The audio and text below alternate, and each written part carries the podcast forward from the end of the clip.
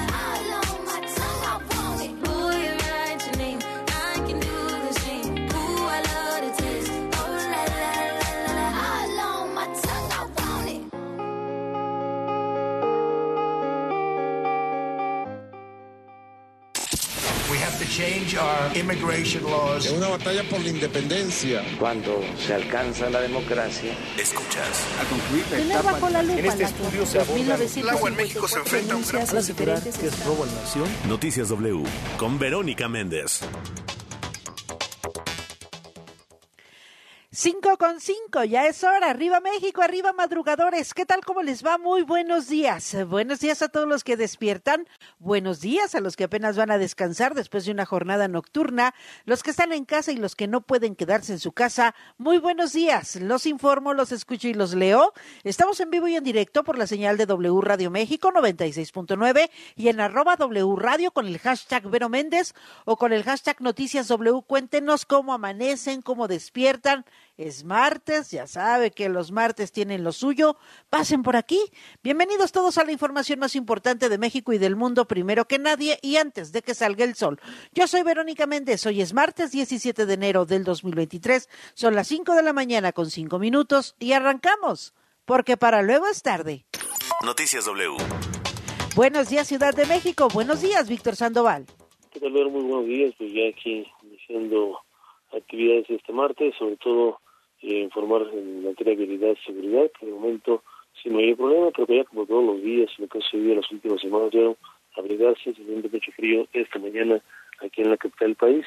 No tenemos niebla, el viento que ha soplado también eh, mantiene despejado tanto las carreteras como las zonas cercanas aquí a la Ciudad de México y bueno, la, la habilidad poco a poco empieza a incrementarse, principalmente alguien procedente de Zaragoza, de Chalco de los Reyes, rumbo hacia la Ciudad de México, al igual que en la México Pachuca, ya a esta hora se ve mucho tránsito vehicular en esta zona desde Catepec hasta la zona del paradero de Indios Verdes. Pero el reporte.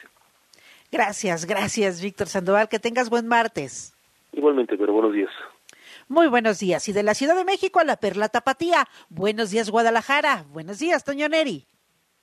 ¿Qué tal, Vera? Muy buenos días a ti y a todo el auditorio. Ya también iniciamos actividades aquí en la Perla Tapatía. Comentarte que esta madrugada se registró un accidente ahí sobre la carretera Oaxaca-Tepic, a la altura del kilómetro 84 en plan de Barrancas, donde no se reporta de lesionados o fallecidos hasta el momento, pero sí para todas las personas que van en dirección hacia Tepic o hacia Puerto Vallarta, bueno, está la circulación parada, eh, para que tengan precaución. Y también en las últimas horas fueron días de, fue día de homenaje a dos policías, uno de ellos de Guadalajara, Samuel Ávila Cárdenas, que murió en una explosión el pasado viernes eh, ocurrida con un robo con violencia en la comunidad Providencia.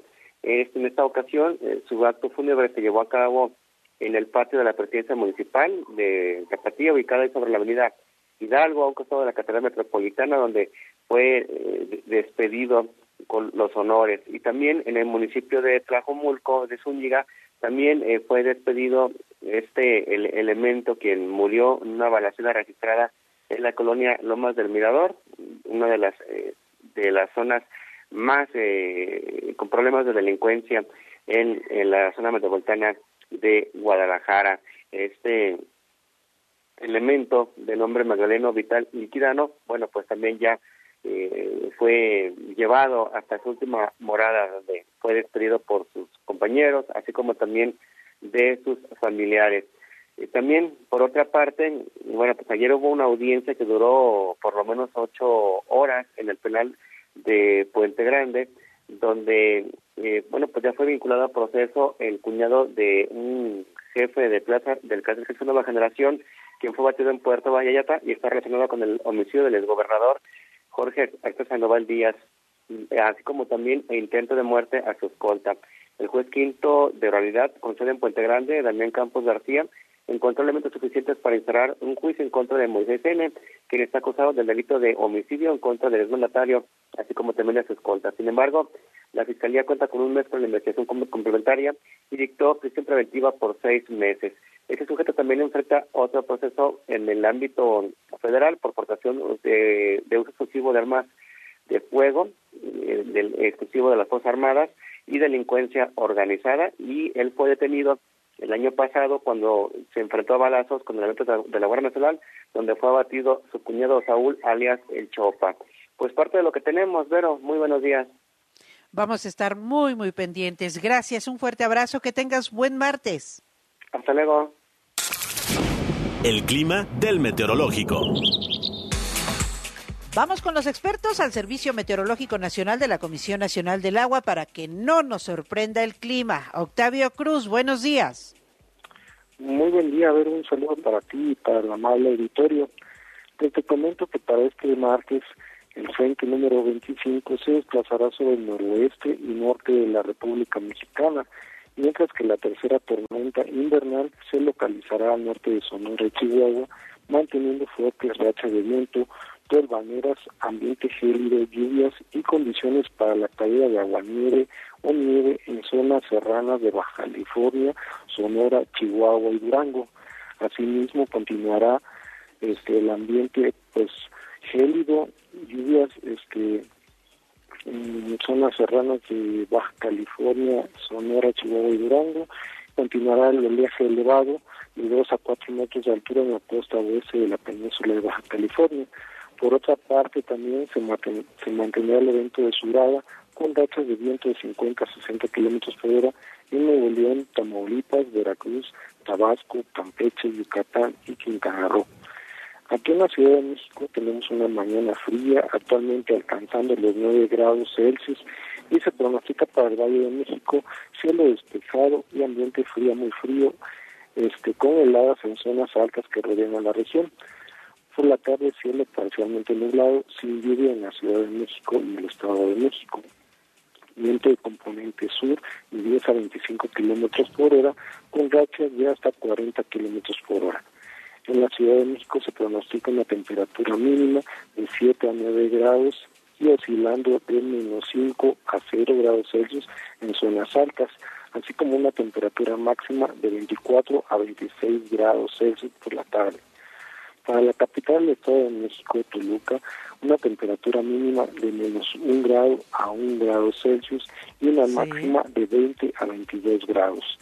Entonces, pues todavía este, les recomendamos que se abriguen bien en estas mañanas frías y sería lo más relevante para este día, ver. Gracias, gracias Octavio Cruz. Pues ahí está lo más relevante en cuanto al clima para que no nos sorprenda a la hora de salir de casa, ya sea que se dirija a la escuela, que se dirija al trabajo, a una consulta médica, algún compromiso, pues tómelo muy en cuenta. Gracias Octavio, buen día. De nada, excelente día. Hasta luego. Noticias W. Pues ahí está el clima, así despierta la Ciudad de México, el transporte público ya eh, a todo lo que da, desde las 5 de la mañana, el metro ha abierto eh, sus puertas, la llamada limusina naranja, que se ha convertido en los últimos días, pues en la polémica por la militarización, por la presencia de la Guardia Nacional, por estas investigaciones que están realizando contra la señora Viviana N, que llevaba un aspa de plástico y ahora la acusan de atentar contra las eh, vías eh, de comunicación eh, las vías generales de comunicación. Eh, hay una investigación, hay un, eh, hay un expediente abierto contra la señora Viviana N. el domingo por la mañana festejo y por la tarde apurancias porque en la mañana pues abrieron el tramo subterráneo de la línea 12 con mariachi, que jaja, jajaja, muy contentos, muy felices, la jefa de gobierno como si no hubiera pasado nada en esa línea y por la tarde en la línea 7 pues se separan dos eh, convoy. ¿Por qué? Pues porque no estaban bien ajustados los tornillos y entonces vaya susto que se llevó eh, los pasajeros, que se llevaron los pasajeros en la línea 7 el domingo. Eh, la pandemia del COVID-19 sigue siendo de las suyas. En un momento más le voy a dar las cifras porque los casos, los contagios se siguen multiplicando y no solo el COVID, las enfermedades eh, respiratorias en general. Así que vamos a cuidarnos y a cuidar a los demás. Hay que lavarnos las manos continuamente, estornudar o toser en el ángulo interior del brazo, procurar estar muy bien hidratados, tomar muchos líquidos, agua natural, muchos cítricos, limpiar y desinfectar todas las superficies de uso común, ventilar los lugares cerrados y evitar las aglomeraciones. Usted no puede quedarse en casa, tiene que salir. Le recuerdo que hoy es martes. No circulan los autos con engomado rosa, terminación de placas 7 y 8 holograma 1 y 2. ¿Va a viajar en el transporte público? Entonces lleve su cubrebocas, use gel antibacterial. Hay que limpiarnos las manos constantemente y ahora sí como están las cosas, encomendarnos a toda la corte celestial. Le recomiendo que en todos los lugares públicos hay que seguir usando el cubrebocas. Vámonos de lleno a la información. La información al momento. Ayer eh, la Fiscalía General de la República informó y ha determinado que Ariadna Fernanda López eh, murió a causa de un golpe contundente en la cabeza confirmaron así el peritaje que realizó, confirmando, confirmando así el peritaje que realizó la Fiscalía General de Justicia de la Ciudad de México, la cual discrepó de la Fiscalía del Estado de Morelos, misma que estableció que la joven había fallecido por una broncoaspiración secundaria por intoxicación etílica.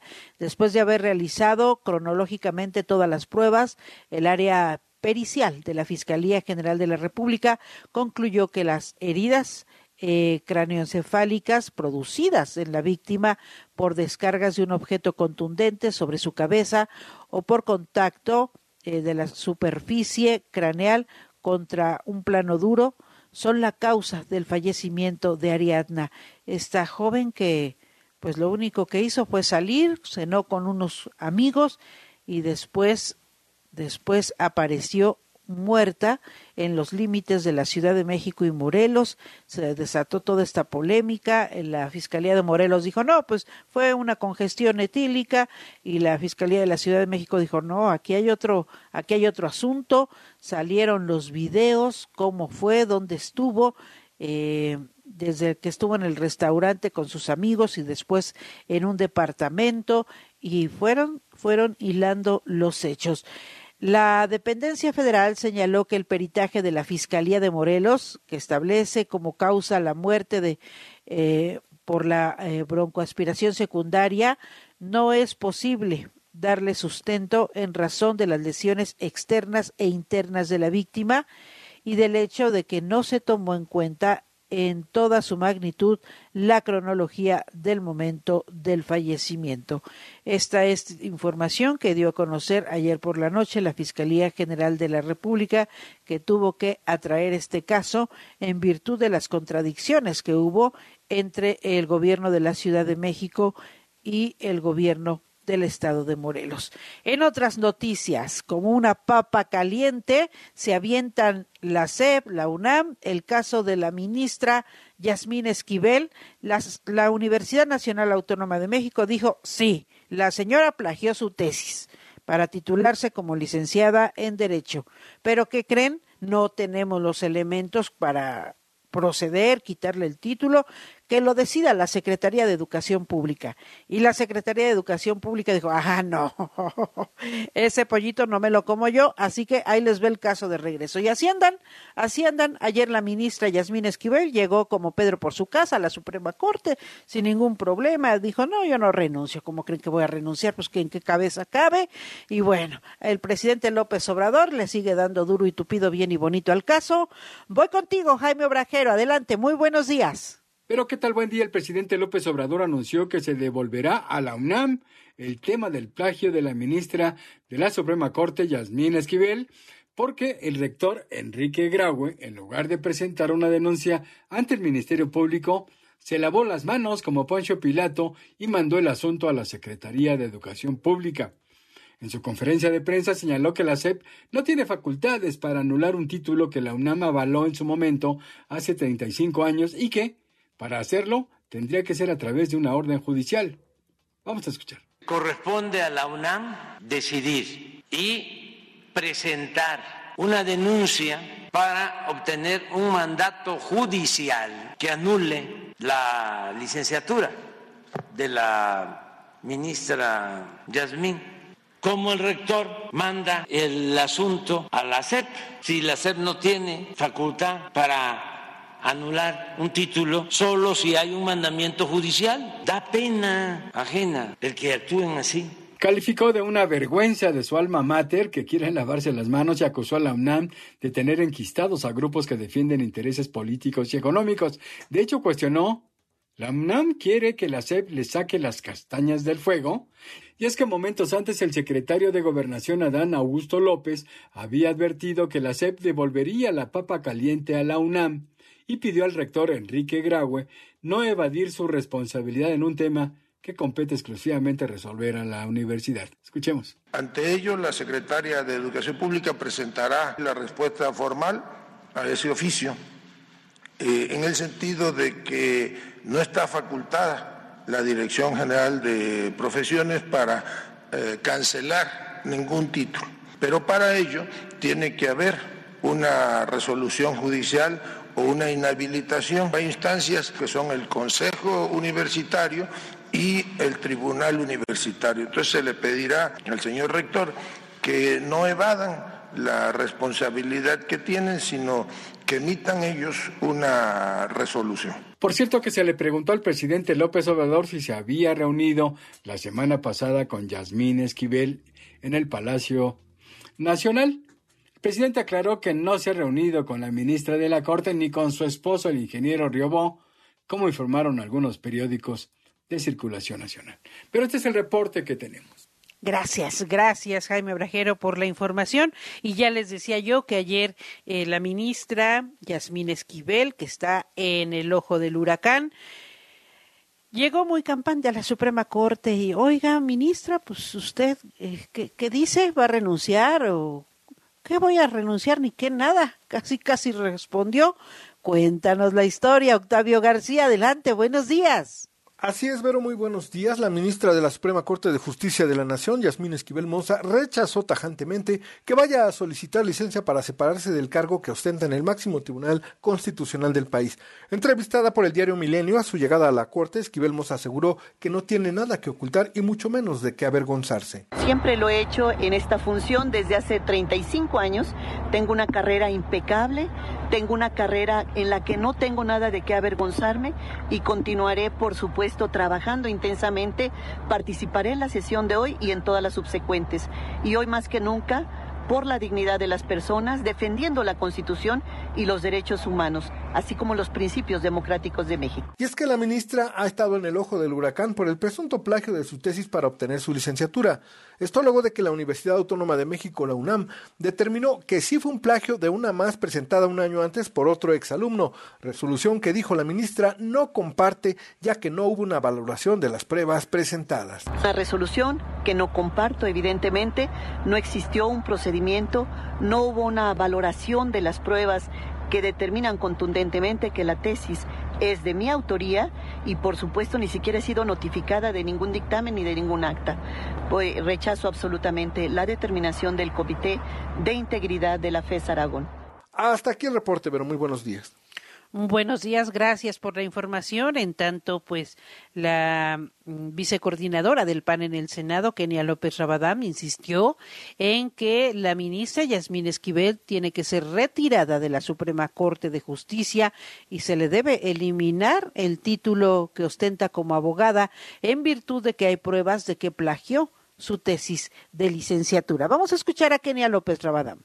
Evidentemente esperamos que la UNAM nuestra máxima casa de estudios tome las riendas de este tema y nulifique el examen que claramente no cumplió con los requisitos conforme a su estatuto general y que precisamente en este proceso la UNAM fije una posición clara, demuestre su autonomía y dé certeza a todo el pueblo de México. Eso en cuanto al caso de la ministra Yasmín Esquivel, en otros temas relativos al sistema de transporte colectivo metro, a la llamada limusina naranja, la jefa de gobierno Claudia Sheinbaum, pues insiste en que la Guardia Nacional llegó para quedarse al metro. Evangelina Hernández, adelante. Ver, muy buenos días para informarte que la jefa de gobierno de la Ciudad de México negó que el desprendimiento entre vagones ocurrido en la estación Polanco de la línea 7 se haya debido a la falta de mantenimiento.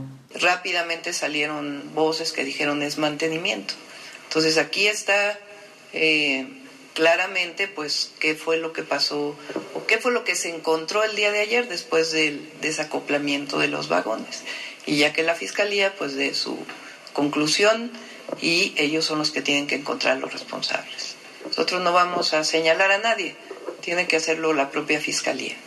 Y eh, pues por supuesto a los trabajadores del metro que hacen que todos los días eh, salgan el metro a trabajar, pues evidentemente todo nuestro reconocimiento.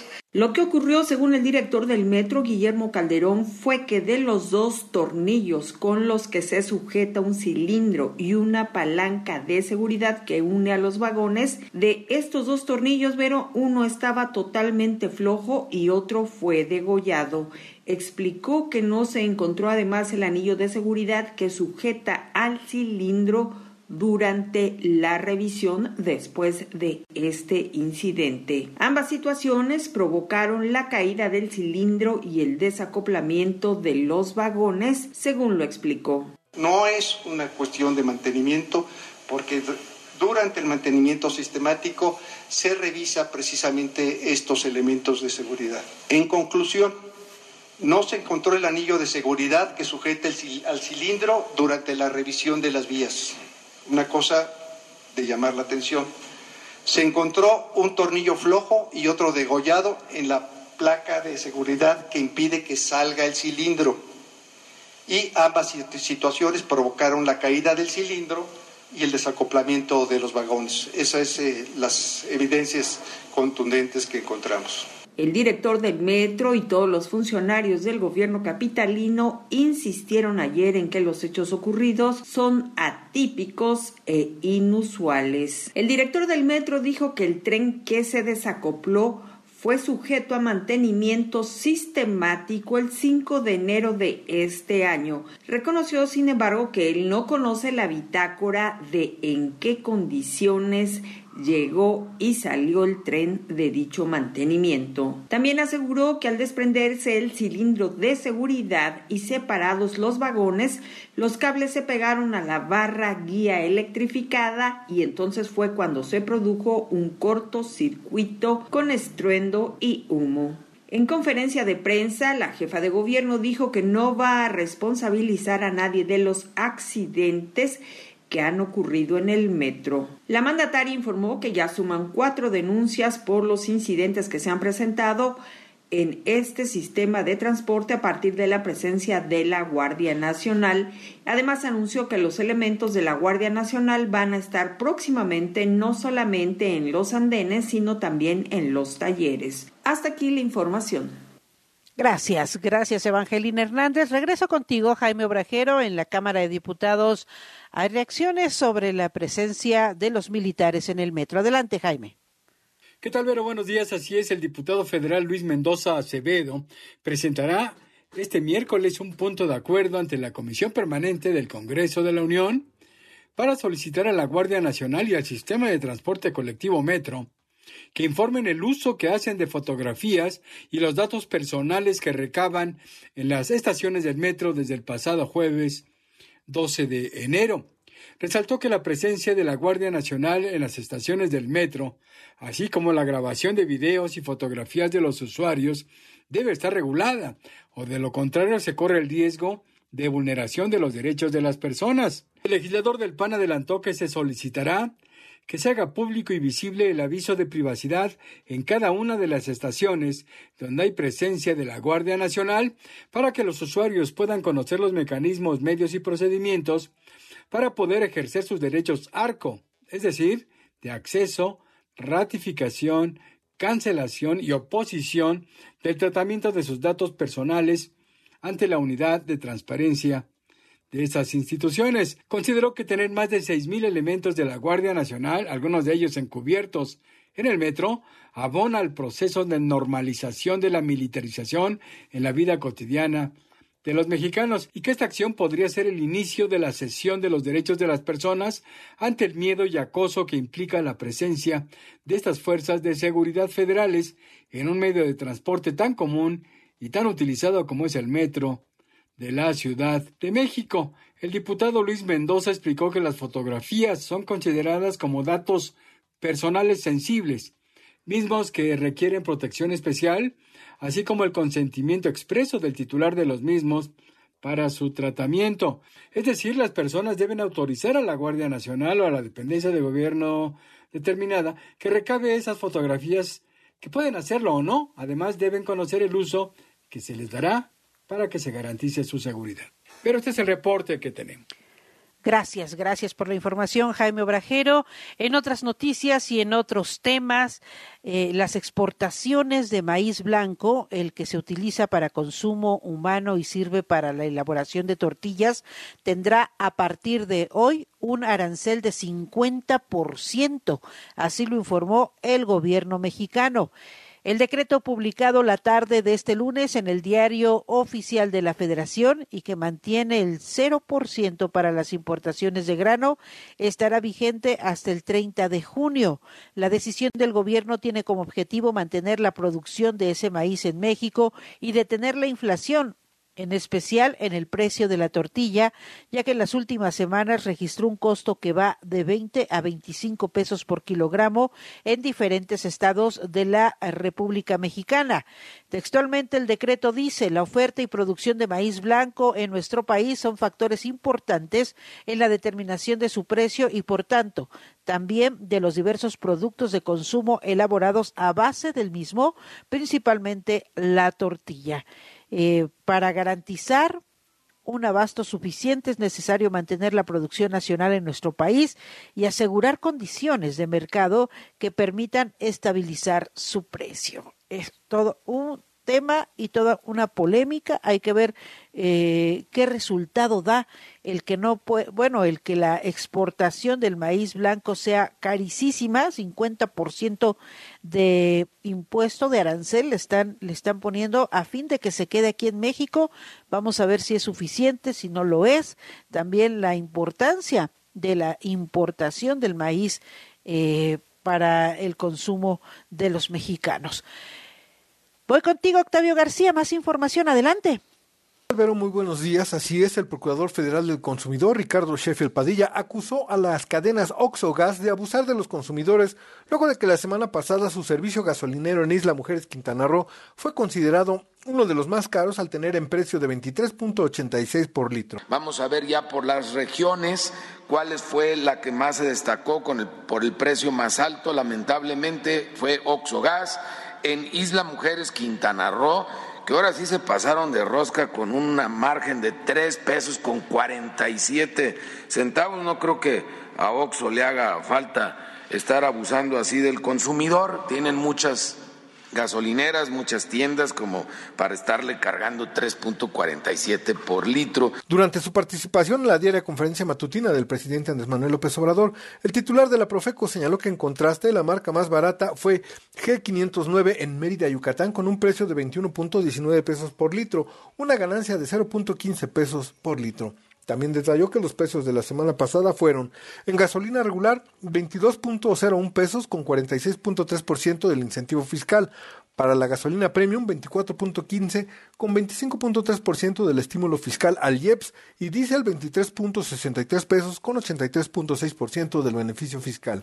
De igual forma, informó que se atendieron 208 denuncias a través de la app Litro por Litro y que se realizaron 267 visitas de verificación. No hubo irregularidades registradas. En cuanto a los precios del gas LP, con corte al 11 de enero, el precio internacional fue de 22.15 pesos, mientras que el nacional alcanzó un costo de 19.41 pesos por litro en los cilindros y de 10.48 pesos para los tanques estacionarios. Hasta aquí mi reporte, pero muy buenos días. Buenos días, gracias, gracias por la información, Octavio García. Y bueno, el que se fue del gabinete y ni a Dios dijo fue el subsecretario de Seguridad, eh, Ricardo Mejía Verdeja, que dejó, dejó la subsecretaría para competir por el gobierno de Coahuila, por encabezando al PT, al Partido del Trabajo en virtud de que pues perdió en las encuestas de Morena, no se quedó conforme y según ahora va por el PT. ¿Quién sabe? Muchos dicen, "No, pues va a pulverizar el voto." Al final va a terminar, yo creo que al final va a terminar eh, eh, cediendo frente a la candidatura de Guadiana. Eh, hasta creen que se van a pelear, no, pero ¿de dónde? Cuéntanos, cuéntanos, Jaime Obrajero, ¿qué pasó con este funcionario? Pero qué tal buen día, el presidente López Obrador nombró al general Luis Rodríguez Bucio como nuevo subsecretario de Seguridad, cargo que dejó la semana pasada Ricardo Mejía Verdeja, quien renunció para ser candidato al gobierno de Coahuila por el Partido del Trabajo. Por cierto que López Obrador mencionó que el ahora abanderado del PT se fue sin despedirse. Ni adiós dijo, señaló el presidente quien aclaró que él no se mete en la selección de candidatos ni permite que se use su nombre para decidir las candidaturas, por lo que nadie le puede reprochar nada. Y si Mejía Verdeja no fue favorecido en la encuesta para elegir al candidato de Morena a la gubernatura coahuilense, bueno, fue de una decisión de la gente. Vamos a escuchar al presidente López Obrador. Se fue Ricardo Mejía, ahora sí que no me dio ni el adiós Nada más me mandó un papel, sí. Eh, y quiero también aclarar de que yo no me meto en cuestiones partidistas, lo reitero para que nadie use mi nombre. Yo apoyo a quien triunfa de manera democrática mediante el levantamiento de una encuesta. López Obrador dijo que al frente de la Subsecretaría de Seguridad y Protección Ciudadana quedará el general Luis Rodríguez Bucio, quien hasta ayer era el comandante de la Guardia Nacional y cuyo puesto ocupará el general del Ejército David Córdoba Campos. Vamos a escuchar. Y ya se nombró a el nuevo subsecretario de Seguridad. ¿Quién es? Es el general Luis Rodríguez Bucio. Él es el nuevo subsecretario de Seguridad. Él eh, era el comandante de la Guardia Nacional, hizo muy buen trabajo como comandante de la Guardia Nacional y ahora, y en su lugar, como comandante de la Guardia Nacional, va a desempeñarse el general David Córdoba Campos. Sobre la integración de la Junta de Gobierno del Banco de México, el Ejecutivo Federal señaló que Omar Mejía Castelazo, que será subgobernador, no lo conoce, pero lo apoya porque es una postulación de la Secretaría de Hacienda y le tiene mucha confianza al secretario Rogelio Ramírez de Lao. Pero este es el reporte que tenemos. Gracias, gracias Jaime Obrajero. Pues ahí están eh, la, la, cosa que ni a Dios dijo este funcionario. Y bueno, pues eh, la semana pasada se dio a conocer la alianza Va por México, que van para el 2023 y 2024 juntos.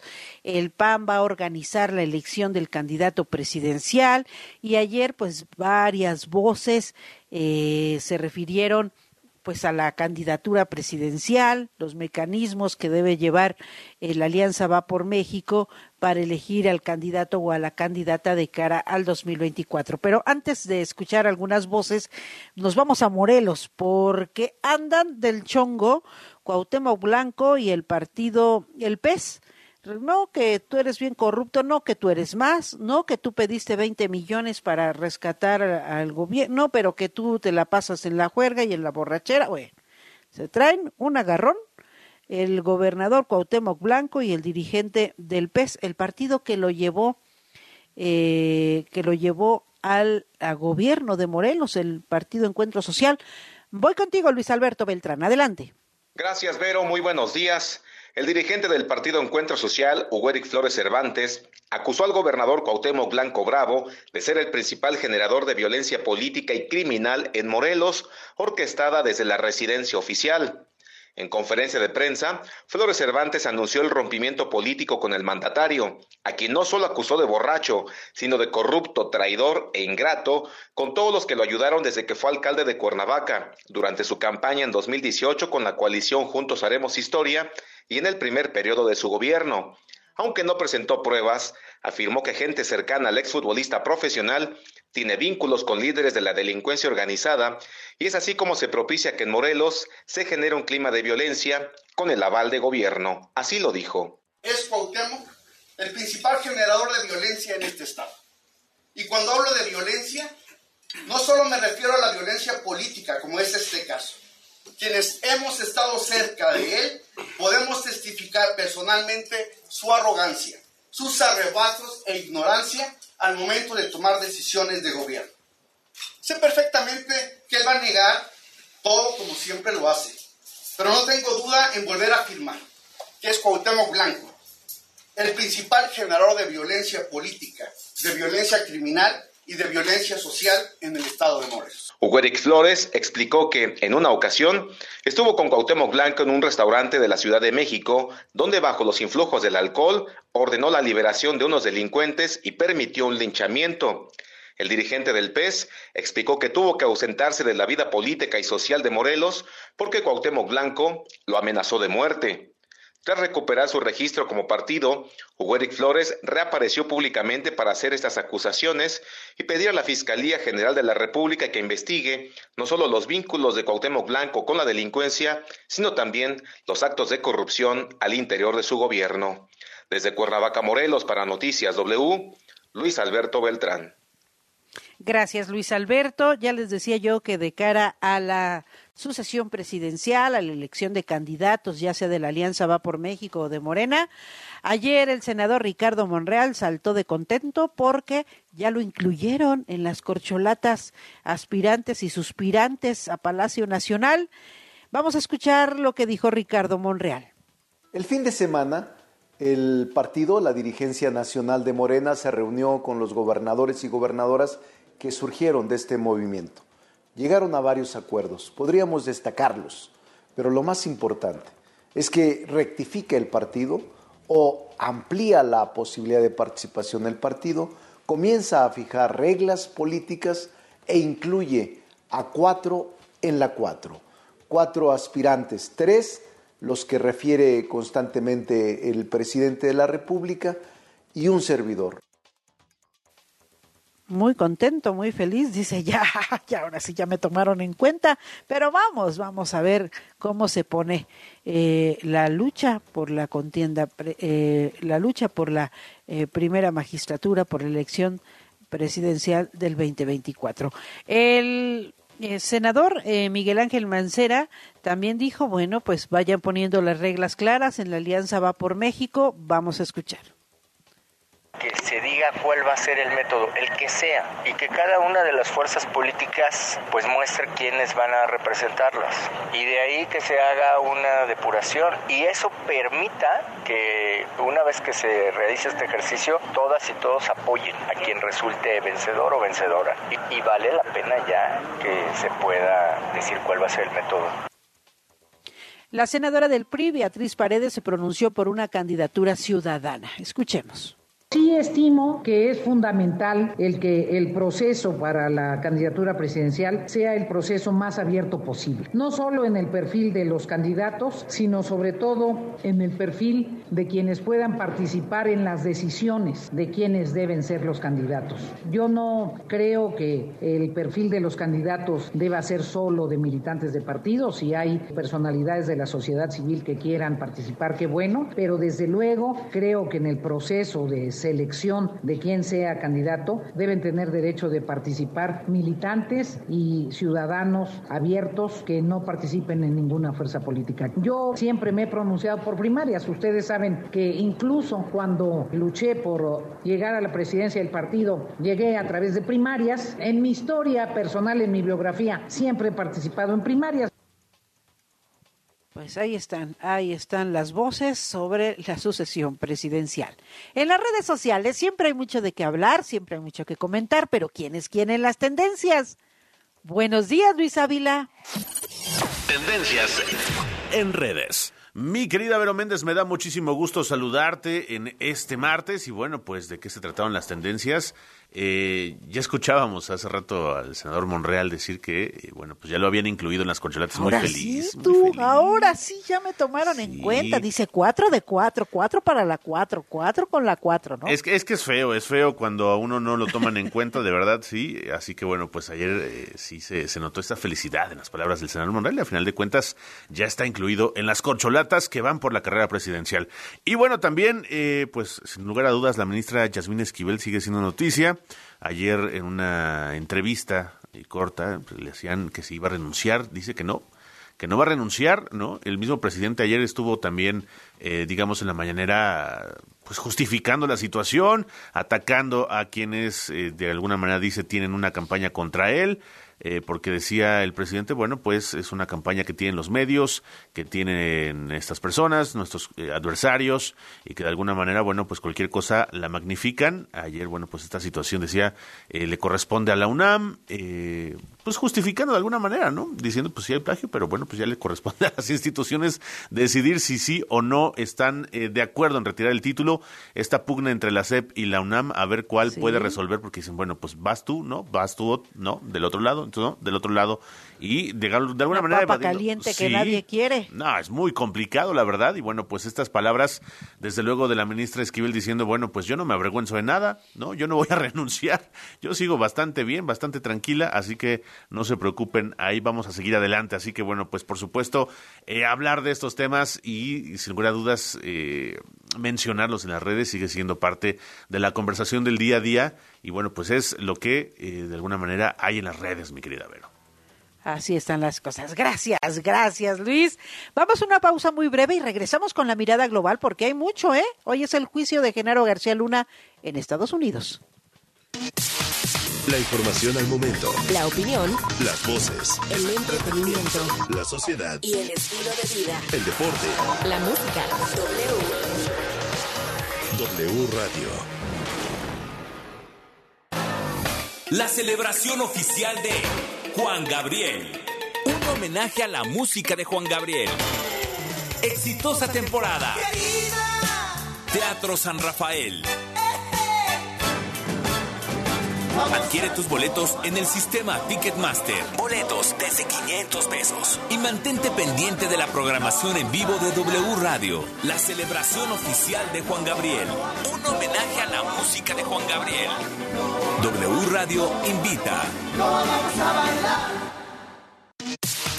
La información al momento. La opinión. Las voces. El entretenimiento. La sociedad. Y el estilo de vida. El deporte. La música. W. W Radio. Noticias W. Hay una sensación que tú la puedes tener aquí, hoy por hoy, evidentemente. ¿no? Mirada global. Hola Vero, ¿qué tal amigos de W? Qué gusto saludarnos en este martes, es 17 y vámonos con la información. Hoy inicia el juicio por narcotráfico contra el exsecretario de Seguridad Pública de México, Genaro García Luna detenido y hecho preso en los Estados Unidos. Tres años después de que fuera detenido por las autoridades de aquel país, el exfuncionario mexicano está acusado de narcotráfico y de aceptar sobornos por parte del cártel de Sinaloa a cambio, pues sí, de facilitar operaciones para este grupo. El destino de García Luna está en manos de 12 ciudadanos, quienes tendrán que decidir en el juicio de un funcionario de más alto rango jamás presentado ante un tribunal de la Unión Americana. El jurado operará bajo condiciones de seguridad que incluyen el anonimato y medidas de protección al entrar y salir del tribunal, supuestamente por el peligro potencial en un caso sobre narcotráfico. El exsecretario García Luna enfrenta una condena máxima de cadena perpetua y una mínima de 20 años de prisión con cinco cargos criminales federales, cuatro por participar en esta conspiración para traficar cocaína y una por hacer declaraciones falsas ante autoridades estadounidenses. Nos vamos a Nepal, donde continúan las labores de localización de los cuerpos de las 72 víctimas del accidente del avión que se estrelló en la ciudad de Pokhar. Son 37 hombres, 27 mujeres, 3 niños y 3 bebés. Pero ¿por qué Nepal es considerado uno de los países más peligrosos para volar? Bueno, pues tiene 8 de las montañas más elevadas del mundo, incluido el Everest, lo que supone pues un terreno complicado ya que no admite pistas de aterrizaje extensas, por lo que solo pueden volar aviones pequeños. Otras causas de peligrosidad son los cambios bruscos de climatología y evidentemente la escasa visibilidad. Cambiamos de información y nos vamos a Irán porque al menos 481 personas, entre ellas 64 niños y 35 mujeres, han fallecido a mano de las fuerzas policíacas en las protestas que sacuden a este país desde septiembre de 2022 por la muerte de Masha Amini, esta joven kurda de 22 años quien falleció tras ser detenida por la policía de la moral por no llevar bien colocado el velo. Además, al menos 109 manifestantes se encuentran actualmente en peligro de ejecución, acusados o condenados a penas de muerte bajo imputaciones de cargos por enemistad con Dios. La noche de este lunes, la Torre Eiffel en París se unió en solidaridad a las mujeres iraníes con la proyección del eslogan de las protestas en la estructura del movimiento.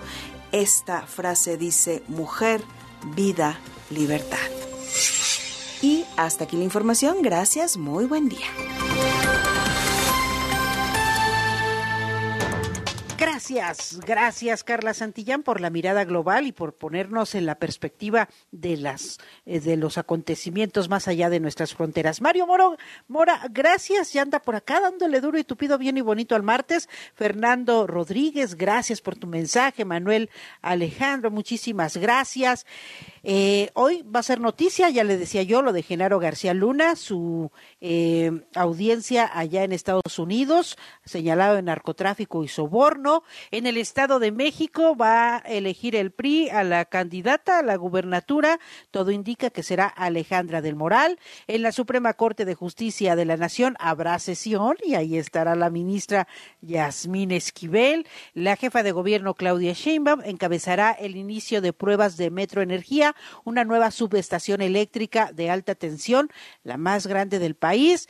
En Palacio Nacional, ya saben, la conferencia matutina de las siete de la mañana y Hoy es la segunda jornada del Foro Económico Mundial de Davos, allá en Suiza, donde se reúnen líderes empresariales, políticos, intelectuales, para analizar los problemas más relevantes y sus posibles soluciones. Este, en este evento va a participar el gobernador de Nuevo León, Samuel García, que ya anda por allá en el Foro de Davos. Se quedan en así las cosas con Gaby Barkentin, Javier Risco y la voz informativa de las mañanas, Bet Parga Ávila, que hacen de así las cosas el mejor espacio y la mejor compañía para sus mañanas, la mejor agenda, entrevistas, eh, reportajes, comentarios que nos hacen la vida más llevadera. Y yo los espero mañana a las 5, porque para luego es tarde. Noticias W. La información al momento. La opinión. Las voces. El entretenimiento. La sociedad. Y el estilo de vida. El deporte. La música. W. W Radio. Soy Daniela Anguiano y esto es Música W. Sin duda el Vive Latino se encuentra en la lista de nuestros festivales favoritos y el próximo 18 y 19 de marzo llega la edición número 23. De todos los artistas que integran el cartel, aquí te van tres presentaciones que no te puedes perder. 1. El regreso de Plastilina Mosh. Mr. T. M. O. S. H. Mr. T. M. O. S. H. I must say I do look gorgeous. How could you not like him? I must say I do look gorgeous. Uno, dos, tres, cuatro. Alex Ferreira, un romántico bohemio de República Dominicana. Y yo como si nada, sigo cayendo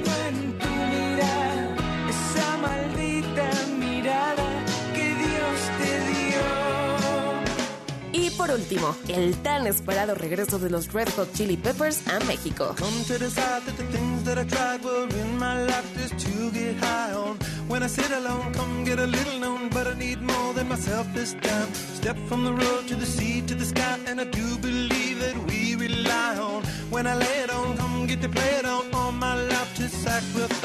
Soy Daniela Anguiano y esta fue una probadita de la agenda de conciertos 2023 en Música W.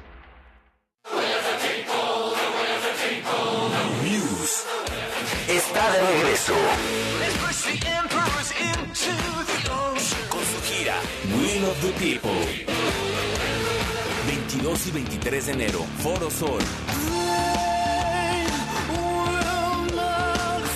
Adquiere tus boletos en el sistema Ticketmaster o escuchando la programación en vivo de W Radio. News. Will of the People World Tour. Radio invita. Con la aplicación de W Deportes puedes estar al corriente con la información deportiva nacional e internacional al momento. Comunicarte con nuestros conductores. Y lo más importante, escuchar toda nuestra programación. Toda, toda, toda. Sí, incluyendo los partidos de la Liga MX y todos los eventos deportivos. Completamente gratis. Descarga ya la app de W Deportes. Disponible para iOS y Android. W Deportes. Somos, somos la voz del deporte. El cariño y amor de un animal es incomparable. Solo nos resta devolvérselos con los mejores cuidados y la mayor responsabilidad. Mascotas W por W Radio. Cada vez existen más lugares pet friendly, es decir, que aceptan que lleves a tu mascota. Pero para que todos podamos convivir en paz en estos restaurantes, cafeterías y hasta centros comerciales, es importante conocer estas reglas no escritas, sobre todo cuando se trata de perros. Punto muy importante, lleva correa. Así podrás controlarlo en espacios donde circulan muchas personas, autos u otros animales. Evitarás accidentes o situaciones de riesgo. Tú mejor que nadie sabes qué tan nervioso y a la defensiva se puede poner tu mascota. Hay razas que son más propensas y para ellas se sugiere ponerles un bozal y su correa debe ser corta, es decir, máximo dos metros. Para que no se pongan inquietos por el calor o la sed y hasta por salud, recuerda cargar una botellita con agua y de preferencia su platito para que tome con más confianza. Considera también un snack, una botanita un bocadillo por si le da hambre. Incluye llevar un juguete sobre todo para que se entretenga mordiendo. Porque una pelota pues no, ¿verdad? Y por último, como cualquier paseo, unas bolsitas biodegradables para recoger sus necesidades. Convivamos todos en un entorno muy agradable porque merecen los mejores cuidados y la mayor responsabilidad. Mascotas W en W Radio. De Película W, el programa de cine de W Radio. En De Película te presentamos las cintas más esperadas del 2023. La Sirenita.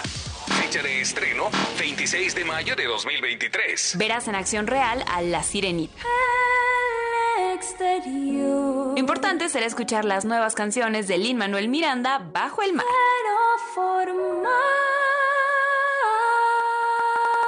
Spider-Man cruzando el multiverso. Fecha de estreno 16 de junio de 2023. La segunda parte de la ganadora del Oscar a Mejor Película de Animación. Esta cinta promete ser toda una revolución en los dibujos animados. Nada mal, niño. De Película W con Gaby Khan y Leo Luna. Viernes, 8 de la noche. Sábado, 2 de la tarde. El programa de cine de W Radio. De Película W.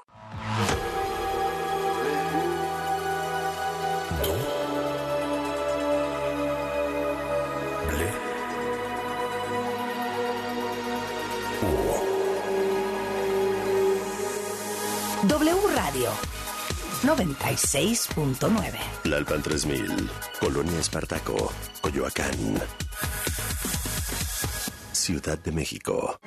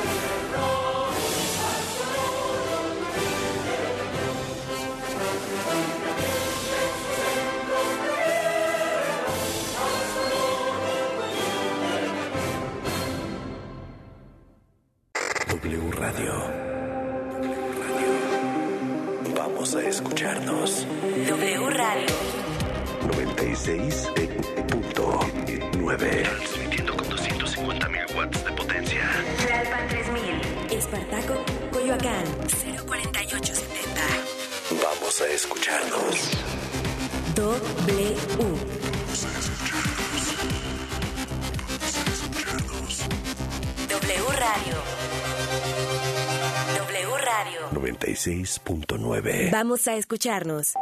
La información en W. Así las cosas. Sociedad, política, deportes, entretenimiento. Las noticias. Al momento. Así Las. cosas. Así las cosas. Con Gabriela Bargentín y Javier Risco. Hay hechos